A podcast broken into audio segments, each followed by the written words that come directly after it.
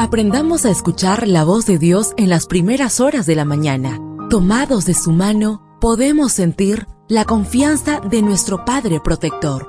Bienvenidos a la devoción matutina para adultos. Palabras que reaniman, que calman, consuelan y llenan de esperanza. Bienvenidos.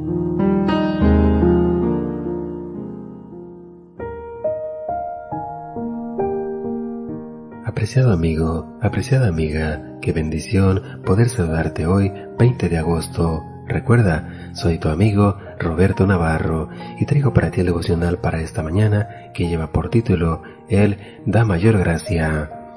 La lectura bíblica la encontramos en el libro de Santiago, capítulo 4, versículo 6. Pero Él da mayor gracia, por esto dice, Dios resiste a los soberbios y da gracia a los humildes. Según el reconocido autor cristiano Warren Wiersbe, hay tres enemigos que quieren alejarnos de Dios, el mundo, la carne y el diablo.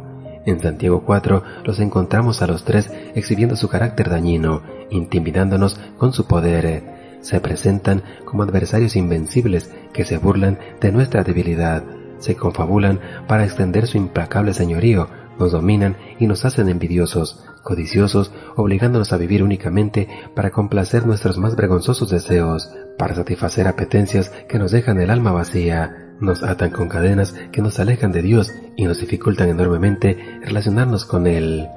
Pero cuando el cuadro parece irreversible, el apóstol Pablo proclama, pero Él da mayor gracia, Santiago 4.6. El contraste no puede ser más asombroso. El mundo, la carne y Satanás nos dan adulterio, codicia, egoísmo, asesinato, perdición, pero nuestro amado Señor nos da mayor gracia. En otras palabras, por más fuerte que nos hayan atado las cadenas de la carne, la mundanalidad y el diablo, la gracia de Dios siempre será mayor que los pecados en que caímos por causa de las tentaciones de estos tres enemigos. Esa mayor gracia puede romper nuestra amistad con el mal y hacernos amigos inseparables del bien.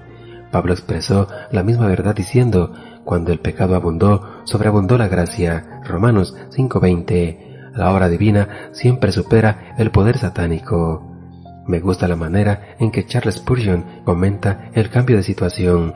Note ese contraste, nótelo siempre. Observe los débiles que somos nosotros, lo fuerte que es Él, lo orgullosos que somos nosotros, lo condescendiente que Él es, lo mucho que erramos nosotros, lo infalible que Él es, lo cambiantes que somos nosotros, lo inmutable que Él es, lo provocadores que somos nosotros, lo indulgente que Él es.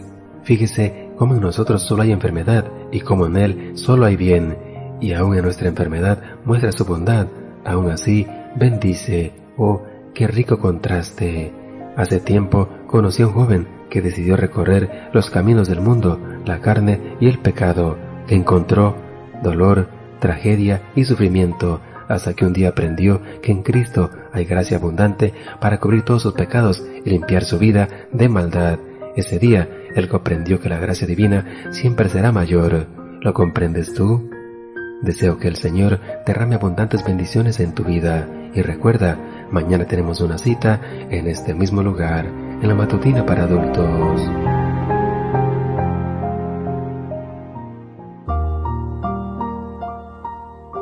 Ahora salimos a realizar nuestras actividades más seguros, sintiendo su voz en nuestro oído.